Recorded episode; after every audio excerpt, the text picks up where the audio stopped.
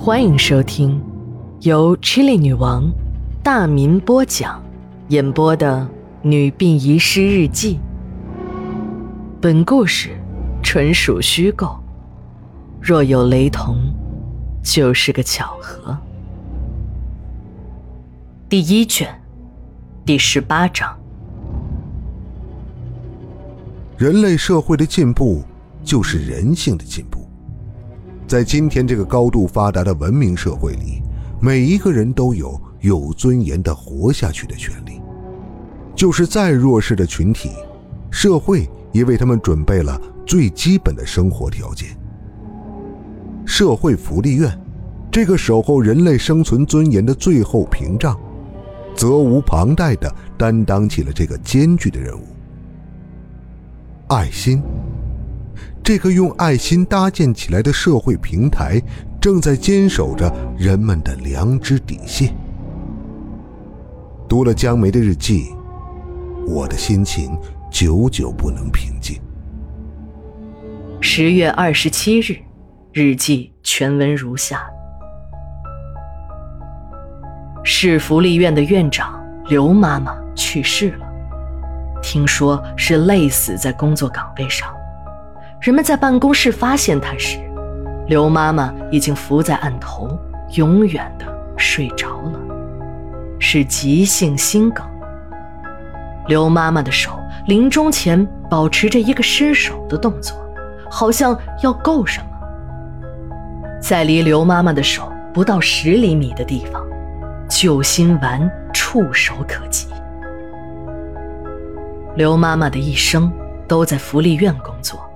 所以就有了好多的儿女，这些个儿女呢，都是无父无母的孤儿、智障人员，还有很多孤儿都已经长大成人，在社会各个行业中工作，其中也不乏成功人士。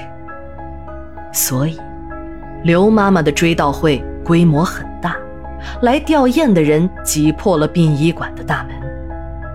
追悼会整整。开了三天，刘妈妈曾经照顾过的孩子，还有社会各界的名流，电视台的记者，花圈、花篮，告别厅里已经放不下了，一连串的摆到了殡仪馆的大门口。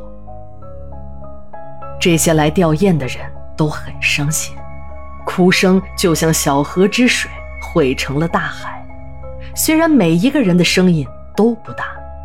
但人多了，也就成了惊天地、泣鬼神的声音。我们殡仪馆的工人们也很感动，但感动归感动，因为不断的有遗体运来，还是要工作的。其中一具遗体是医院送来的，是死在了手术台上，一个十四五岁的小姑娘，很端庄的一张脸。从死者的死亡证明上可以看出，这是一个智力有点缺陷的孤儿，监护人是市福利院。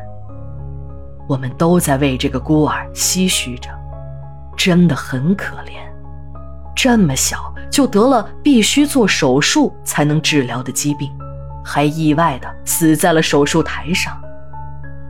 我和刘姐还有几个同事，把那小姑娘的衣服脱下来。由于死了两天，身体已经僵硬了，没有办法，就用那把大号的剪刀给剪开。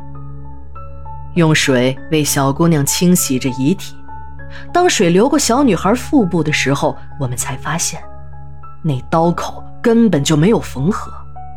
水一冲洗，还往刀口里面鼓鼓的流着，又从刀口中流出血和组织液的混合物。顺着液体还露出了半卷纱布，我心里暗自骂着这个粗心的医生，真是一点职业道德都没有。医学院都是怎么教你的？就是解剖遗体前都要默哀，解剖后要收集好哪怕是一小块的人体组织，能复原的要尽量复原，这是最起码的从业道德吧？何况这是一个活人。就是死在了手术台上，你忘记缝合刀口就已经很狗血了，怎么还能把纱布忘在了尸体的肚子里呢？刘姐已经找出了针线，为这可怜的智障姑娘缝合刀口。不用怀疑，我们殡仪工的常用工具就包括了手术用的针线。也许我们的缝合功夫真的不会比很多医生差？我们是不会让每一具遗体带着伤口离开这个世界的，这是一个殡仪工最起码的道德。不站在这生死之间，你不会对死亡和生命真正的产生敬畏的。一会儿，刘姐就缝合完毕了，遗体又恢复了它应有的完整。正当我们要给这智障姑娘的遗体穿衣服时，发现小姑娘的下体不断的流出血来，准确的说是血和脱落的人体组织。这个女人都不会陌生，就是精血。这个小姑娘刚刚月经来潮，就像一朵花刚要开放，就迅速的枯萎了。我和刘姐刚低下头为小姑娘清理精血，两个警察闯了进来。示意我们立刻停止工作，说着就让几个人把遗体运进了后院锅炉房的杂物间里。我们都预感到有大事情发生了。警察呢，这次更绝，在殡仪馆的大门处放置了警戒线。不是还有福利院刘妈妈的追悼会没开完吗？人们早已经被警察驱赶出了殡仪馆。那些人都在骂着娘。说为什么不让悼念他们的刘妈妈？还有记者一次次的追问警察，警察呢也一次次的重复着，说这是上面的指示，具体情节无可奉告。从案件的紧急程度来看，我想这件事儿一定很大很大，因为从来没有看到过警戒的范围这么大，来解剖遗体的法医这么多。来的这样快，我和刘姐也跟着管理的同事都到了杂物间。我和你们说过，我们管理的工人有看这个的特权，警察呢是不会把我们当做外人的。那个被称作吴老的教授，我认出来了，就是上次从医学院往回取尸体时和我们主动搭讪的老者。听同事们说，这可不是一般人，这是个享受国家特殊津贴的国宝级专家，是我们国家法医界的权威。想想上次吴老对我们谦和的态度，我就想到了很多人，有点本事就不可一世，真的是很肤浅。是什么样的大案子让吴老亲自来解剖呢？我睁大了眼睛。敲着脚，扯着脖子，没办法，我矮呀，只好用脖子再加点身高了。我生怕落下每一个环节。看完吴老解剖那个智障姑娘，才知道很简单，就是把刚才刘姐缝合好的刀口割开，取出了一点人体组织，很快就缝合了，还带走了那半卷纱布。看着吴老的缝合手法，就知道不是一般的纯熟，更是相当的细心。一针一线中就能看出来，这是个负责任的医生，更是一个大写的人。刚才还在自诩自己缝合技术的我，也佩服得五体投地了。也许是解剖尸体看得太紧张了，不知道什么时候。福利院刘妈妈的遗体也被放在了这个杂物间内，只是吴老并没有解剖刘妈妈的遗体，而是和几个公安局的领导简单的交代了几句什么，就离开了殡仪馆。这智障姑娘和刘妈妈的遗体被放进了水晶棺，冷冻了起来，等候着警方的通知。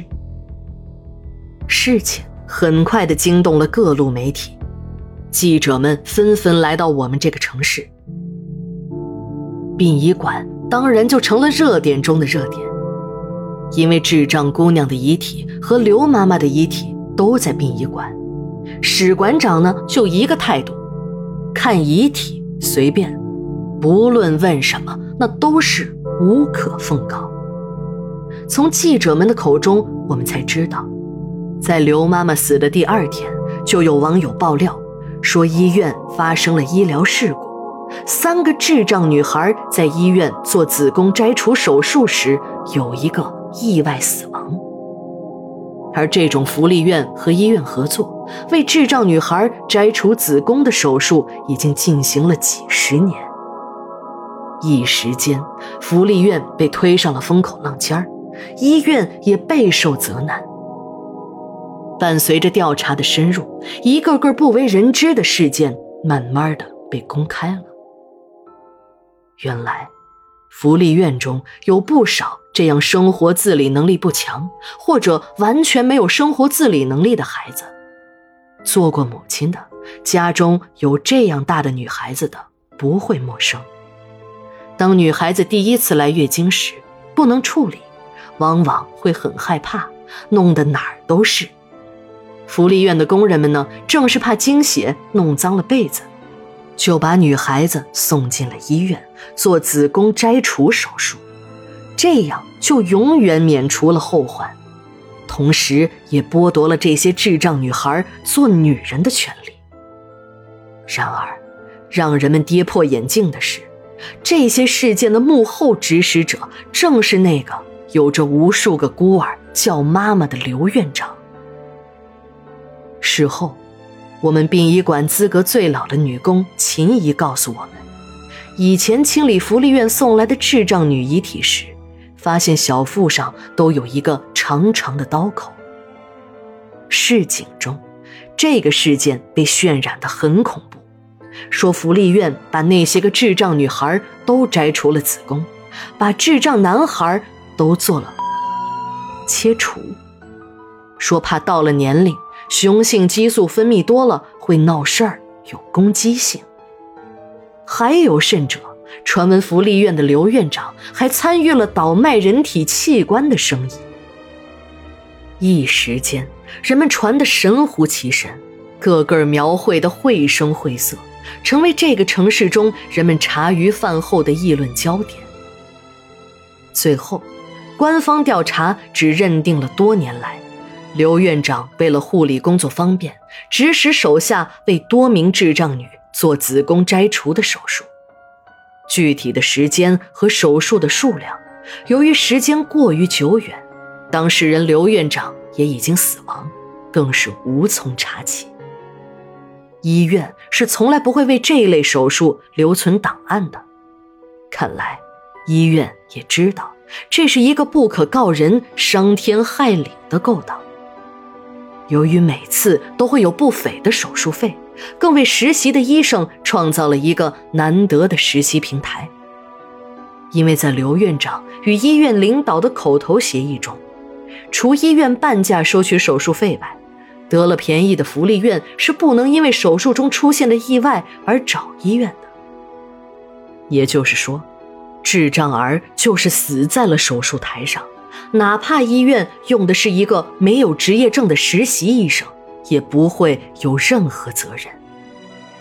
这就难怪了，那实习医生在看到手术失败、智障女孩死在了手术台上时，惊慌的连刀口都忘了缝合，还把纱布忘在了姑娘的肚子里。不久，接到警方的通知。我们火化了智障女孩和那个有人性障碍的刘妈妈的遗体。神奇的事情总是在每天发生着，又一个个神奇的不了了之。十月二十八日，日记连载，明天继续。